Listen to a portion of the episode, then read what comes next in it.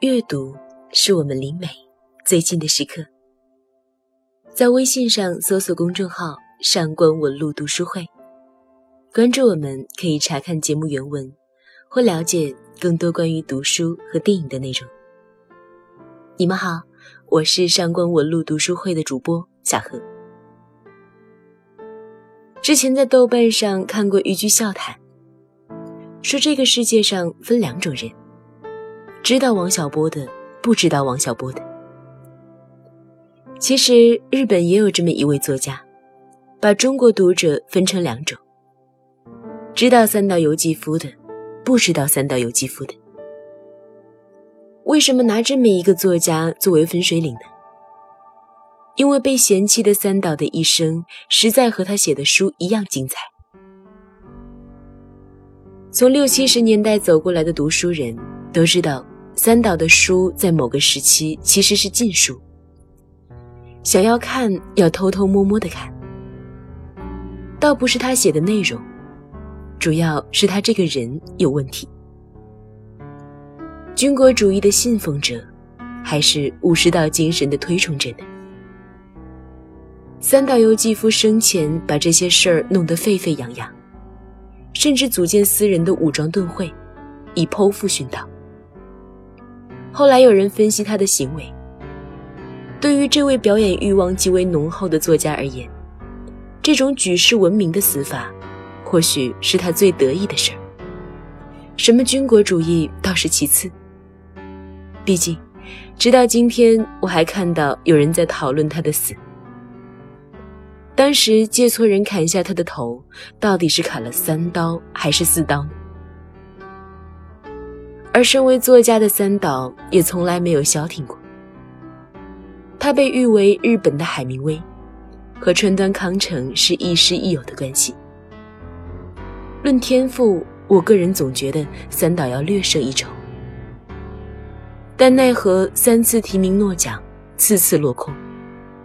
最后叫川端康成摘得日本文学史上第一个诺贝尔文学奖。听八卦说，三岛得知这个消息的时候，脸色铁青，一言不发的开着自己的跑车在高速公路上飞驰。这种既不能酸也不能不酸的心情，文豪也不能幸免。这些事儿过了很多年，依旧是书迷之间津津乐道的小八卦，也是了解三岛由纪夫其人的一把钥匙。就是这把钥匙，我们将打开他的文学之门，和大家分享我最爱的春雪。坦白说，这几近是我个人看过对爱情博弈论剖析的最为透彻的一本书。讲述一对出身贵族的年轻男女松之清显和苍林聪子，明明互相爱慕，却是表露情感为暴露弱点，活生生的把男女感情变成了一种角力，最终两败俱伤。今时今日有一个很特别的概念，性单恋，指的是那些享受暧昧的人。倘若对方真的爱上了自己，反而会引发反感，甚至落荒而逃。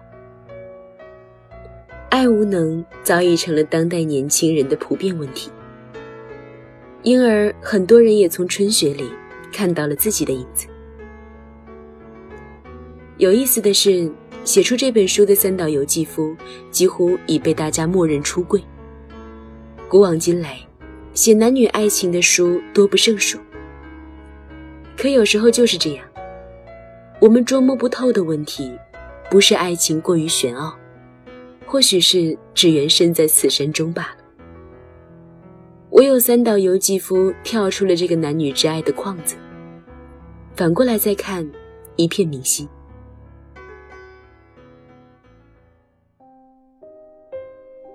三岛由纪夫曾说过这样一句话：“十三岁的我，有个六十岁的恋人。”乍一听耸人听闻，实际上，这个六十岁的恋人指的是三岛那控制欲极强的祖母。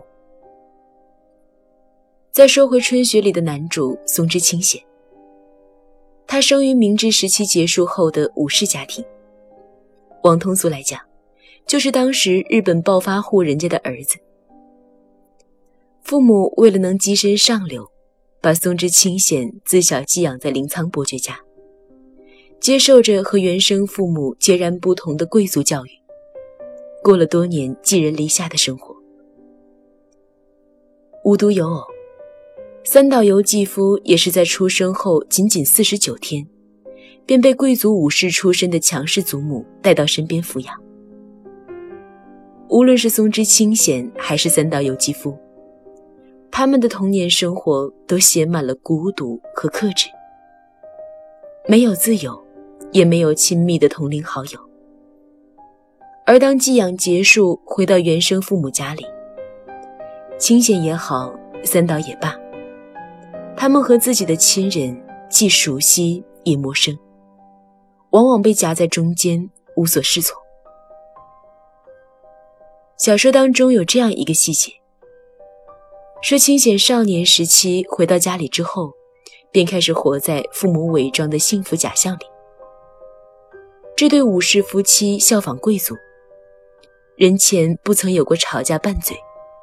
有的只是相敬如宾的恩爱，但每当晚饭结束，父亲常常会不容清闲拒绝，带他打上几局台球做幌子，随后找借口到情人那过夜，算是给妻子留足了面子，却全然忽略这将给孩子造成怎样的阴影。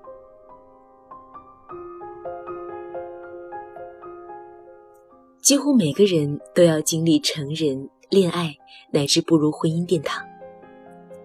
我们总会听到父母的千叮咛万嘱咐，不单要看对方的人，更要看对方的家庭。物质条件是其次，更重要的是对方的父母如何相处，如何对待孩子。我想，原因也正是如此。十五岁的松之清显，在父母的貌合神离、互相欺瞒里，早已懂得患得患失的滋味，视幸福为假象。就像他自己对自己剖析的那般，他只为感情而活着，而真正的感情又是什么呢？你看他对聪子的态度就能知道，他根本不懂得如何爱人。才会有这样的心情出现。聪子的确妙丽如花，但清显硬是闭眼不承认，因为他非常明白，聪子爱他。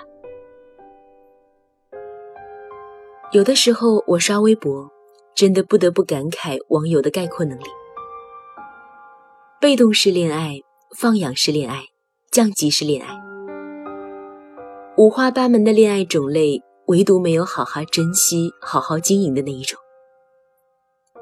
社会在不断的进化，优胜劣汰，生存竞争压力这么大，连爱情都开始有输赢之分。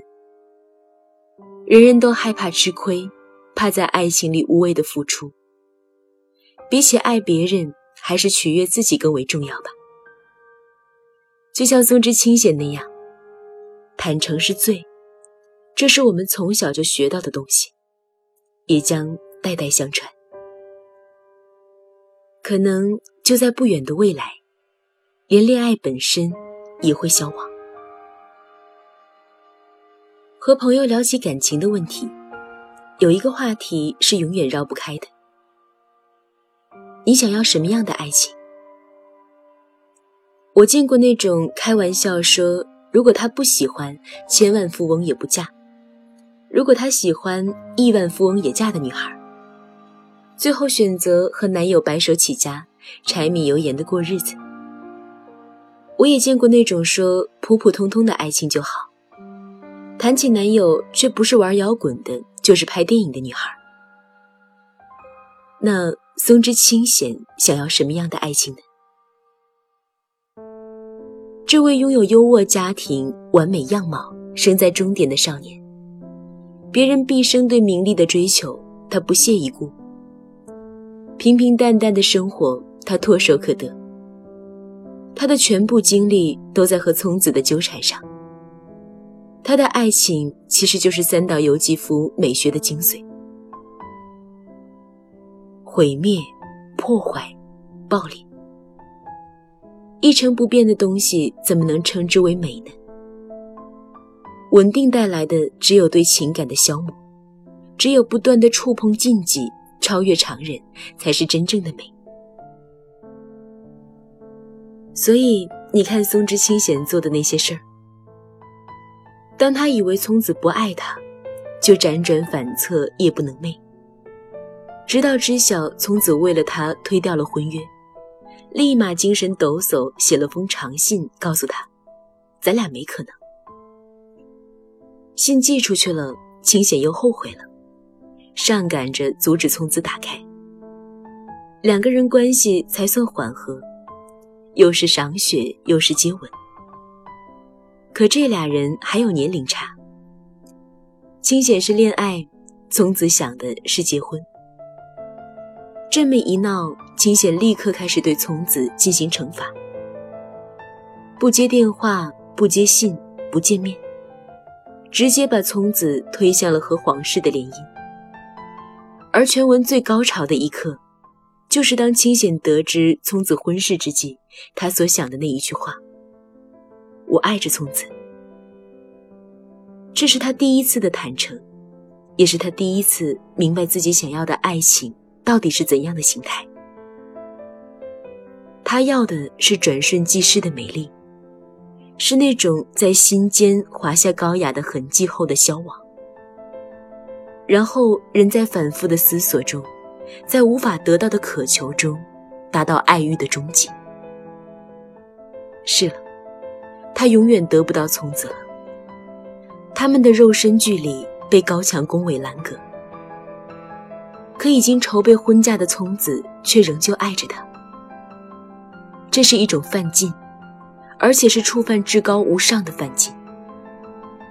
在这一瞬间，清显明白了欲望，他才真正的。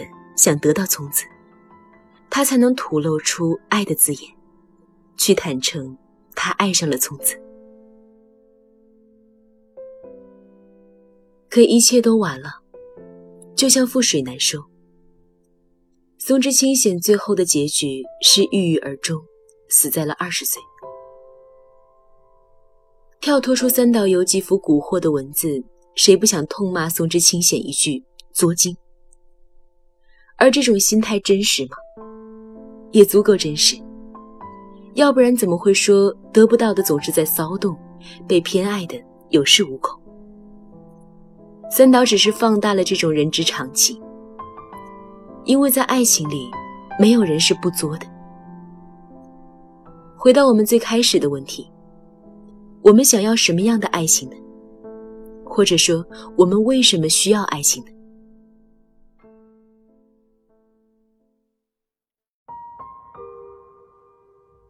我想起我一个朋友，互联网九九六工作的那种，整天灰头土脸，上班都是随手抓件衣服就走，下了班就马不停蹄的回家摊着点外卖，全当是回血。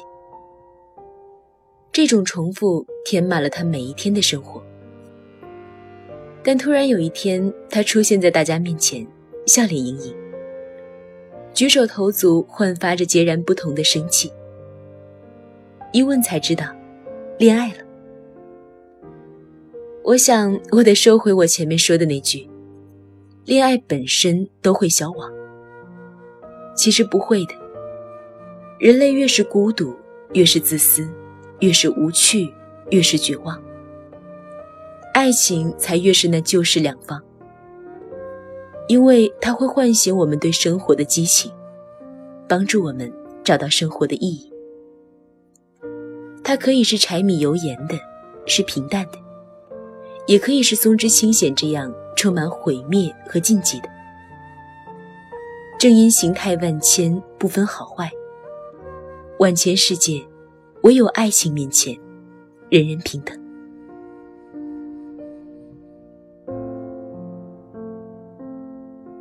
如果你想查看今天节目的内容，请到微信上搜索公众号“上官文露读书会”。